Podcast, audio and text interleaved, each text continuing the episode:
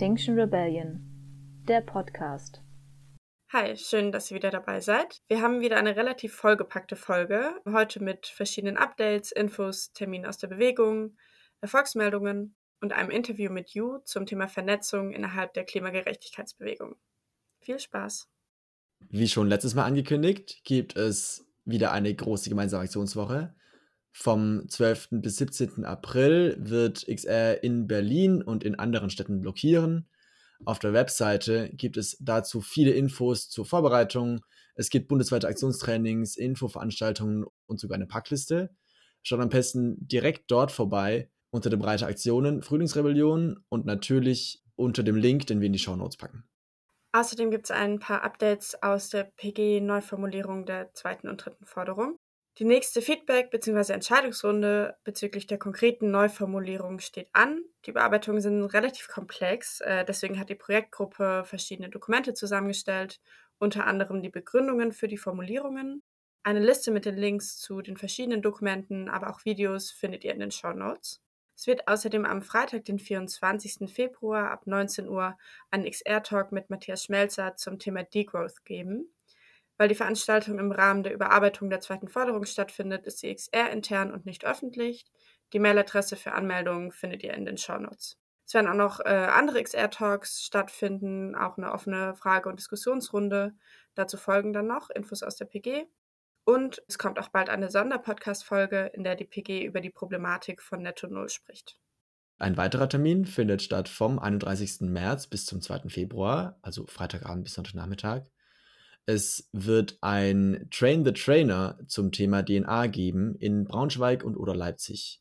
Das heißt, dass ihr darin weitergebildet werdet, selbst anderen Menschen in Vorträgen oder Talks die DNA von XR zu erklären oder mit anderen zusammen DNA-Trainings anzuleiten. Am besten habt ihr vorher schon mal an einem DNA-Training teilgenommen. Anmelden könnt ihr euch über eine E-Mail-Adresse, die ihr in den Show Notes findet. Und es gibt auch wieder online bundesweite Onboardings, und zwar jeden ersten und dritten Donnerstag im Monat um 18 Uhr. Schickt da richtig gern neue Menschen aus euren Ortsgruppen hin und macht ein bisschen Werbung. Ihr könnt übrigens auch auf der Webseite die Events von der Bundesebene mit eurer OG-Webseite verknüpfen. Dann erscheint das Onboarding auch bei euren OG-Veranstaltungen und genauso geht es auch zum Beispiel mit der Frühlingsrebellion als Veranstaltung. Wie ihr das macht, könnt ihr in der Wiki nachlesen, der Link dazu in den Show Notes. Weiter geht's mit den Erfolgsmeldungen. Ich habe das Gefühl, in den letzten Monaten gab es generell einfach weniger Aktionen, weil natürlich viele Menschen in von Räumung bedrohten Widerstandsorten waren, wie zum Beispiel in Lützerath. Das heißt, da jetzt für die Demo oder in unser Camp oder in Lützerath selbst. Es gab ja auch super viele Soli-Aktionen in verschiedensten Städten und ich selber auch im Bündnis Lützerath und Räumbar und blockierten da zum Beispiel zusammen mit WissenschaftlerInnen von Scientist Rebellion die Landesvertretung von NRW in Berlin und ich blockierte auch das NRW-Innenministerium in Düsseldorf und forderte da den Rücktritt von Innenminister Reul. Es gab ja richtig krasse Polizeigewalt gegen Aktivistinnen während der Räumung. War auf jeden Fall ja super krass. Ich denke, das haben auch viele verfolgt. Ein Satz, den ich super cool fand, der war, glaube ich, äh, in einem Telegram-Post. Der war, wir bleiben das Investitionsrisiko. Das fand ich auf jeden Fall ganz cool. Ja, auf jeden Fall. Krass, war echt viel los. Äh, letztendlich ist es zwar leider natürlich keine richtige Erfolgsmeldung im klassischen Sinn, aber ich denke auf jeden Fall ja eigentlich auch irgendwie schon, weil es eben so viele Aktionen gab und weil so viele Aktivistinnen zusammengekommen sind, auch eben von verschiedensten Bewegungen, glaube ich, kann man es trotzdem als eine Erfolgsmeldung irgendwie verbuchen. Ähm, und seit der letzten Folge, die war ja im Dezember, gab es aber natürlich auch schon durchaus hier und da noch andere Aktionen, nämlich zum Beispiel um den Jahreswechsel herum. Das haben vielleicht auch einige mitbekommen. Da haben Aktivistinnen auf Autobahnen Schilder abmontiert, die immer das Ende von der Geschwindigkeitsbegrenzung anzeigen. Und äh, dadurch war es dann letztendlich so, dass dann diese Tempolimits über hunderte von Kilometern noch viel länger sozusagen galten. Laut Polizei war es so, dass allein in Berlin zum Beispiel äh, 43 Schilder verschwunden sind. Finde ich irgendwie auch eine ganz lustige und clevere Idee. Ja, mega witzig auf jeden Fall. Ich fand es voll cool. Das ist irgendwie mal eine voll andere Aktionsform. Ähm, es gibt übrigens auch eine Anleitung ähm, mit verschiedenen Tipps, wie das so gut umgesetzt werden kann. Äh, das können wir euch auch in den Shownotes verlinken. Aber ich glaube, ich finde es wichtig dazu zu sagen, das ist jetzt kein Aufruf zu Ordnungswidrigkeit oder Straftat von unserer Seite. Ja, total. Das ist ja auch so, dass das Verkehrsministerium von verschiedenen Seiten, aber zum Beispiel auch sogar vom Bundesverfassungsgericht aufgerufen ist, Maßnahmen zur Reduzierung von CO2-Emissionen zu verschärfen. Und es ist auch so, dass nach unterschiedlichsten Umfragen mindestens 57 bis sogar 71 Prozent der Bundesbürgerinnen für ein Tempolimit sind. Aber trotzdem will der Verkehrsminister leider das gar nicht in Erwägung ziehen und blockt da. Und das ist wirklich ziemlich frustrierend. Das Umweltbundesamt hat das auch mal durchgerechnet. Also ein generelles Tempolimit von 120 auf Autobahnen würde die CO2-Emissionen insgesamt für Deutschland schon um 4,2 Prozent senken. Und das ist eigentlich schon ganz schön viel dafür, dass es einfach nur das Tempolimit auf Autobahnen ist. Finde ich schon krass, dass das eigentlich schon so viel Effekt eben haben würde. Und das Umweltbundesamt äh, prognostiziert auch, dass durch die etwas längeren Fahrzeiten auf Autobahnen dann natürlich auch klimaschonendere Alternativen wie Fernbus oder Bahn nochmal deutlich attraktiver werden würden. Dann eine letzte ganz coole Aktion. Im Januar fand die Berliner Fashion Week statt und XRLerInnen deponierten am ersten Tag dieser einen Haufen Stoffabfälle vor der Tür der schwedischen Botschaft in Berlin. Dort fand eine Veranstaltung statt mit dem Namen The Future of Fashion Managing Sustainability Regulations, bei der ein Public Affairs Manager von HM Hauptredner war. Und genau das wurde ihm angekreidet. Also einen der größten Umweltverschmutzer der Welt zu einer Konferenz über die Zukunft der Mode und den Umgang mit Nachhaltigkeitsvorschriften einzuladen. Äh, seine Beleidigung für alle, die unter den verheerenden Folgen der Klimakrise leiden und für alle Generationen, die in Zukunft noch drastischer darunter leiden werden. Die Probleme der Fast-Fashion-Industrie sind glaube ich, auch relativ bekannt, reichen ja von Ressourcenausbeutung über Mikroplastik im Ozean bis hin zu Zwangs- und Kinderarbeit. Und neben neokolonialer Ausbeutung thematisierten die Aktivisti auch die Verknüpfung zu geschlechtlichen Machtverhältnissen. Zum einen natürlich, was so diese krasse Ausbeutung innerhalb der Produktionskette angeht, aber auch dann toxische Schönheitsstandards und Objektivierung von Frauen. Mehr dazu ist in einem Blog-Eintrag. Der ist auf jeden Fall ganz cool. Wir verlinken euch den in den Show Notes. Der ist äh, in Englisch. Das ist vielleicht ganz gut dazu zu sagen. Eine Sache, die ich auch krass fand, ist, dass selbst diese Conscious Collection von HM eigentlich komplettes Greenwashing ist, weil die sogar höheren Anteil an schädlichen synthetischen Materialien hat als die normale Kollektion und auch generell so ein bisschen diese Mehr von, äh, ja, wir können ja recycelte, äh, synthetische Materialien benutzen, auch einfach ein bisschen Quatsch ist, weil revolutionäre Recycling-Technologien, die das alles möglich machen, immer noch nicht so richtig funktionieren und auch einfach weiterhin sehr wenig recycelt wird. Ja, voll. In dem Blog stehen auch drei Forderungen an H&M und die erste bezieht sich da auch so voll so auf dieses Greenwashing. Ähm, und zwar, dass H&M eben transparent sein soll in der Kommunikation zu ihrem Geschäftsmodell. Und dann noch als zweites, ähm, dass sie die Ausfuhr von Textilabfällen einstellen. Und als drittes unverzüglich einen lebensfähigen Lohn für alle ihre ArbeiterInnen gewährleisten. Dazu auch ein kleiner Side-Fact. H&M gibt mehr Geld für Werbung aus als für ArbeiterInnenlöhne. Das finde ich auch ganz schön krass, auch wenn das bestimmt nicht das einzige Unternehmen ist, was das so macht.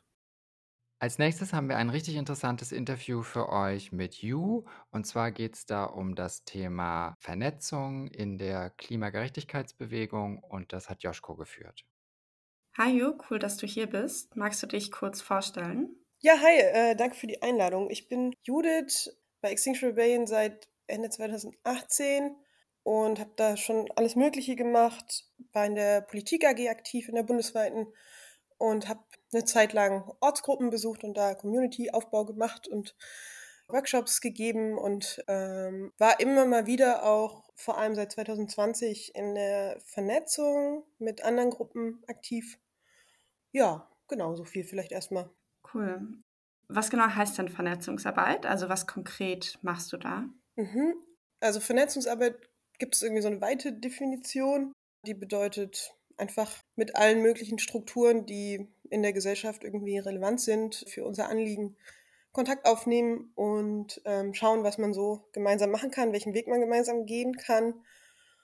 In dem Bereich, in dem ich aktiv war, war es aber eher die Vernetzung innerhalb der Klimagerechtigkeitsbewegung, also mit anderen Gruppen wie ähm, Fridays for Future und Ende Gelände und ähm, ja, da einfach Kontakte pflegen, Vernetzungsrunden daran teilnehmen und äh, sie teilweise auch organisieren oder gemeinsame Pläne schmieden und umsetzen in Form von Aktionen. ja, das war so das, was ich gemacht habe. Was, ja, nee, doch, check. Hast du das Gefühl, dass die Art, wie Vernetzungsarbeit gemacht wird, dass sich das verändert hat, so im Laufe der Zeit? Oder auch, dass sich der Kontakt verändert hat? Du machst das ja, glaube ich, auch schon eine ganze Weile, meintest du? Mm, ja, ich glaube, man kann viele Veränderungen beschreiben, die sich vollzogen haben. Also ich bin ja seit Anfang 2020 so mehr oder weniger dabei in der Vernetzung. Und in meinem Eindruck war es am Anfang auf jeden Fall schon sehr schwer, diese Arbeit zu machen. Ich bin auch da reingekommen oder da reingegangen, um sozusagen die große Krise, die dadurch entstanden ist, dass Roger Hallam diese äh, antisemitischen Äußerungen getätigt hat, ja, um die Aufarbeitung intern zu begleiten, aber auch um eben zu schauen, wie wir wieder ähm, zwischen den Gruppen Vertrauen fassen können und das auch sozusagen jenseits von Extinction Rebellion gemeinsam aufarbeiten können. Mhm. Und das war natürlich schon herausfordernd. Ich weiß noch, bei der ACON 2020 äh, in Leipzig, ähm, das war eine bewegungsübergreifende Konferenz und teilweise, wenn da Menschen von Extinction Rebellion gesprochen haben, haben andere Leute den Raum verlassen. Ich kann es verstehen, aber also mhm. natürlich, äh, ich selber war auch total schockiert und äh, das waren sehr aufreibende Prozesse, auch bewegungsintern bei uns, aber äh, es geht einem schon irgendwie nah, wenn man weiß, okay, ja, da gibt es echt eine Menge Misstrauen und eine Menge, was wieder aufgebaut werden muss. Das verursacht ja auch irgendwie Schmerzen, wenn man irgendwie mitbekommt, dass wie scheiße Extinction Rebellion gefunden wird oder dass Extinction Rebellion irgendwo nicht mitmachen darf. Mhm. Dann, genau, gab es auch, keine Ahnung, gab es irgendwelche Zettel, dass, äh, dass man XR bashen soll und so. Also solche Sachen prägen sich einfach ein. Aber was auch vielen bei Extinction Rebellion zum Beispiel nicht bekannt war, war eben, wie krass auch diese Roger Hallam-Sache sozusagen jenseits von Extinction Rebellion angekommen ist, wahrgenommen wurde und auch wie sich Rebels von XR teilweise anderen Gruppen gegenüber arrogant verhalten haben. Mhm. Also es kam ja auch zu Abgrenzungen, ähm, öffentlichen Abgrenzungen, Distanzierungen von Aktivisti, die dann auch Polizeigewalt ausgesetzt waren und dann hat Extinction Rebellion irgendwie mhm. auf Social Media noch eins oben drauf gegeben und gesagt, ja, so wird es aber nichts.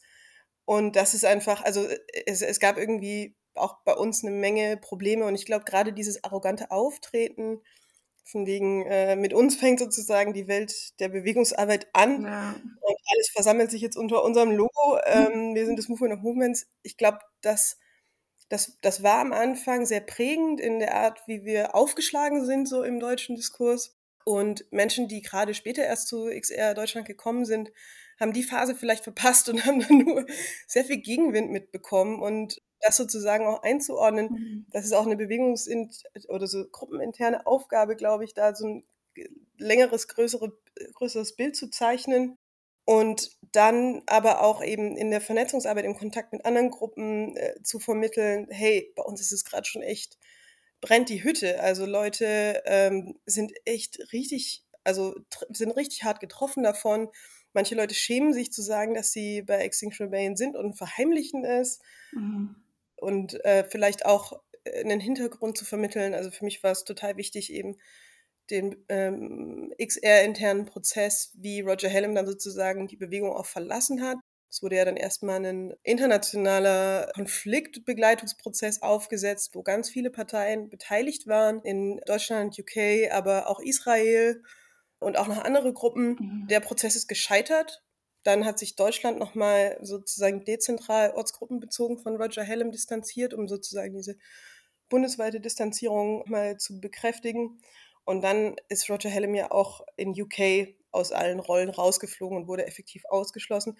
Und das ist natürlich was, was nicht unbedingt äh, von allein bei anderen Gruppen ankommt. Und sowas muss man dann eben auch aktiv erzählen und da eben auch das Verständnis schaffen, dass sich bei uns wichtige Lernprozesse, also dass die wirklich auch stattgefunden haben. Mhm. So kann dann wieder eine Annäherung passieren, glaube ich, wenn wir bei uns mehr Gesamtbild vermitteln und eben auch nach außen mehr die, das komplexe Gesamtbild vermitteln. Das, das ist, glaube ich, so der große Nutzen von so einer übergreifenden Vernetzungsarbeit.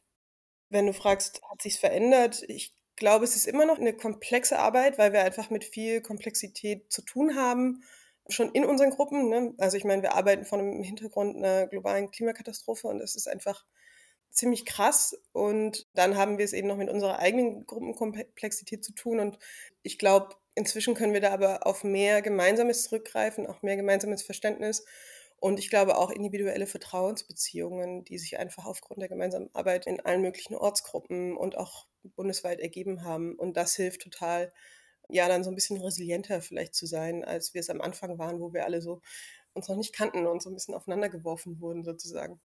Ja, ich finde es voll spannend, was du so von diesem Prozess jetzt gerade um Roger Helms, aber auch um andere Kritikpunkte gegenüber XR erzählst, weil ich das Gefühl habe, bei mir ist das auch sehr präsent. Also ich habe das Gefühl, ich kriege sehr viel Kritik und auch ähm, sehr gerechtfertigte und gute Kritik an XR mit in meinem Umfeld, weil da viele Menschen sind, die unterschiedlich aktiv sind. Und mh, sag nicht leichtfertig, dass ich bei XR aktiv bin gegenüber manchen Leuten. Also ich sage das schon, aber ich habe schon das Gefühl, uff, das ist schon was, was für mich so mit auch so auch einem negativen Gefühl einhergeht. Aber ich könnte mir auch vorstellen, dass gerade zur Zeit, also dass schon auch viele Menschen bei XR sind, die das gar nicht so mitgekriegt haben. Also ich habe das Gefühl, es gab ja auch viel Veränderung, einfach wer so aktiv ist bei XR. Da ist ja auch, hm, sind ja auch viele Menschen auch gegangen im Laufe der Zeit und gekommen. Mhm. Ähm, also ich glaube, das ist cool nochmal. Also ich habe das auch gar nicht so im Überblick, glaube ich, so auf dem Schirm gehabt, wie du das jetzt so aufgegriffen hast. Ja, genau. Also das ist ja auch nicht die erste Idee, auf die man kommt, oh wow, ich schließe mich jetzt hier eine, eine Gruppe an. Erstmal möchte ich die ganze interne Historie kennenlernen und die ganzen Auseinandersetzungen in ihren, ihrer vollen Breite begriffen haben. Mhm. Aber das ist dann eben oft das, äh, was einem sozusagen abverlangt wird in diesen, ähm, ja, sagen wir mal, bewegungsübergreifenden Räumen, mhm. ähm, wo man sich dann wünschen würde, mehr Einblick zu haben. Aber ja, da, das ist ein konstanter Lern- und Vermittlungsprozess auf jeden Fall. Ja. Und diese Themen gerade mit dem Antisemitismusvorfall, aber auch so in Anführungsstrichen Arroganz, von der du gesprochen hast, wurde das dann auch so richtig explizit thematisiert in, in Treffen oder hast du das Gefühl, das läuft halt dann so nebenher und in Pausen, dass, dass das Thema ist? Ja, das ist so ein bisschen vielleicht die Kultur der Kritik und auch der Konflikte. Ich glaube, da gibt es ganz viel unterschiedliche Eindrücke. Ähm, wie war das denn? Man hat so ein bisschen unterschwellig gemerkt, dass da Vorbehalte sind und in dem Bereich, also was ich so mitbekommen habe, ich habe natürlich nicht das vollständige Bild, äh, musste man dann schon nachhaken. Ja, aber also was ist denn jetzt dein Problem mit XR? Und das waren dann eigentlich immer drei Dinge. Das war Roger Hellem, das war ähm, der Kuschelkurs mit der Polizei, der ähm, 2019 von XR Deutschland gefahren wurde. Mhm. Und äh, diese Arroganz die Arroganz gepaart mit Unwissen. also wir ja neu, New Kids on the Block mäßig, haben wir uns da äh, und äh, hatten irgendwie, keine Ahnung, äh, irgendein Strategiedokument von XAUK gelesen und dachten jetzt, wir erklären es den anderen. Und ich glaube, das ist halt sehr dünn gewesen so und das ist auch aufgefallen. Ja. Da gab es irgendwie nicht so ein Verständnis dafür, dass äh, manche Leute da einfach Jahrzehnte Erfahrung haben und dass wir jetzt hier sitzen mit einer unheimlichen Rededominanz und erstmal was erklären wollen. Ja, das waren so die Top drei, die mir begegnet sind. Und ich glaube, in allen Bereichen hat sich viel, viel, viel getan. Also das Thema ein unkritischer Umgang mit der Polizei, da sehe ich auf jeden Fall riesige Fortschritte. Ja, ich auch. Ähm, das ist ja jetzt auch in unseren Aktionstrainings als Modul integriert, dass wir darüber aufklären, was, was wirklich die Probleme der Polizei sind, was die Kritik an der Polizei ist und mhm. dass vor allem mehrfach diskriminierte Menschen eben ja zur Zielscheibe der Polizei werden und dass wir da auch einen, einen Auftrag haben, äh, zu sensibilisieren und aufeinander Acht zu geben. Mhm. Also ja, da ist viel entstanden, da sind viele Lernprozesse angestoßen worden durch die, durch die Kritik auch. Und wenn wir wissen, dass es bei uns wirklich Defizite gibt oder große Krisen vorgefallen sind, dann ist da erstmal eine Bringschuld bei uns, äh, diese Themen anzusprechen und da auch ähm, zu schauen, wo ist der richtige Raum, über unsere Lernprozesse zu berichten. Mhm. Da kann man jetzt nicht von anderen erwarten, glaube ich, dass sie uns da das Händchen halten und immer wieder einchecken und fragen, hey, wie sieht's denn aus bei euch? Ähm, das ist manchmal auch gar nicht so leicht, da dann ja sozusagen den richtigen Moment abzupassen. Wenn man das aber verpasst, dann, ähm, ja, dann, dann setzen sich diese Dinge und dann wird es immer schwieriger, sowas aufzuarbeiten. Mhm. Mm, es gab ja 2021 äh, Rise Up und Gerechtigkeit jetzt, also gemeinsame Aktionstage. Und ich bin mir sicher, es gab vielleicht ja auch viele andere Aktionstage, die so gemeinsam von verschiedenen Bewegungen getragen wurden. Ich habe das Gefühl, die zwei waren halt sehr präsent bei XR, weil sie da ja auch sehr viel mitgestaltet wurden von XR, was ja auch ein großer Kritikpunkt war, wenn ich das damals richtig mitgekriegt habe. Hast du das Gefühl, da gab es auch irgendwie Learnings raus für, für spätere Aktionstage und Bündnisse? Hm, bestimmt ganz viel. Ich war auch eher in Gerechtigkeit jetzt, ähm, aktiv und ich glaube, mein Learning mein persönliches Learning daraus ist, dass einfach, glaube ich, solche bewegungsübergreifenden Pläne oft von einzelnen motivierten Leuten sehr vorangetrieben werden und ich glaube, das braucht es auch. Sehr motivierte Menschen, die 'ne Vision haben, was man stark zusammen machen kann. Aber wenn die Leute zu viel unter sich sozusagen diesen Plan verfolgen und auf die Schiene bringen, dann, ähm, kann's halt dazu kommen, dass man am Ende 'ne große Logowand hat von 'nem breiten Bündnis, was sich dahinter versammelt, aber dass sozusagen die Power, die man hinter diesen ganzen Logos erwartet, dass das sich dass sich das nicht in die Realität übersetzen lässt. Mhm. Ich glaube, ein Learning, äh, daraus ist eben, dass Vernetzungsarbeit auch bedeutet, dass man in der eigenen Struktur sich gut auskennt und die Diskurse kennt, das Energielevel kennt, das m gemeinsam mit den anderen Plänen der eigenen Struktur auch zusammendenkt Mhm. und dann, ähm, immer wieder, ja, auch Gespräche darüber führt, auch vielleicht die Kritik an dem übergreifenden Plan, äh, sich mal ganz genau in der eigenen Bewegung anhört und sich damit auseinandersetzt, um dann sozusagen bewegungsübergreifend oder so auf der Bündnisebene 'n realistisches Bild auch abgeben zu können, ähm, was aus der eigenen Struktur kommt kommen wird Mhm. und was vielleicht auch getan werden kann, um noch so 'n bisschen die Motivation in der eigenen Struktur zu stärken, zu nähren.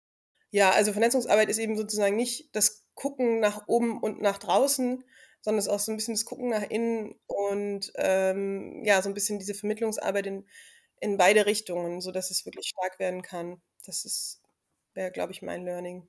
Mhm.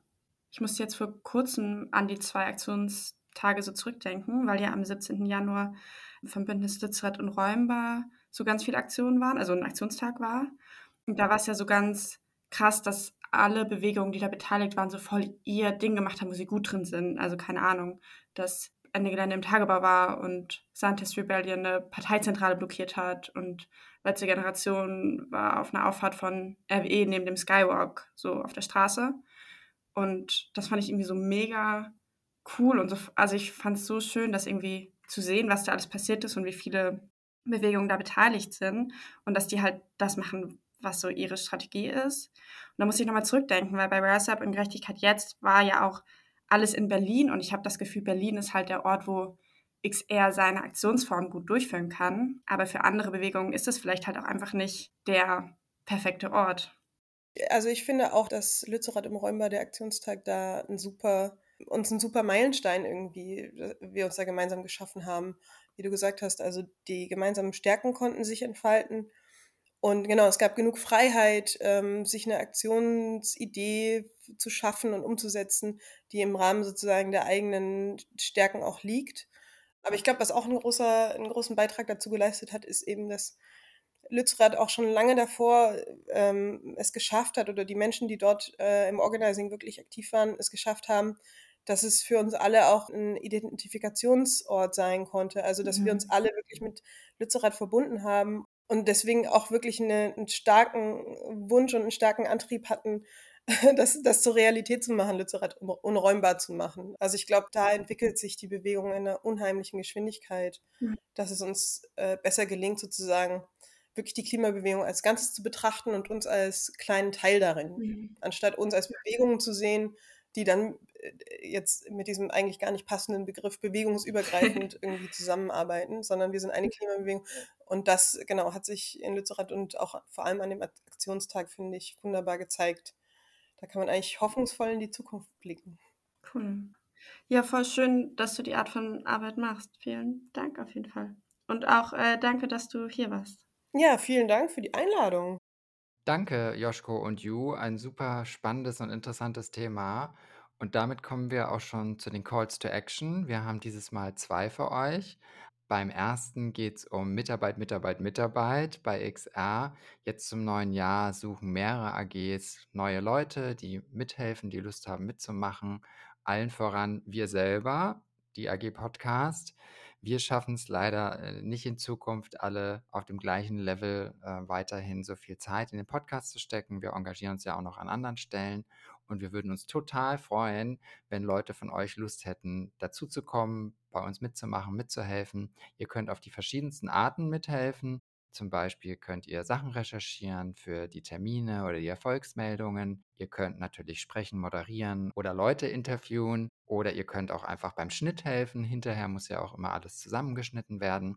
Also da gibt es ganz viele Möglichkeiten. Meldet euch gerne bei uns über unsere E-Mail-Adresse. Die steht auch immer in den Show Notes.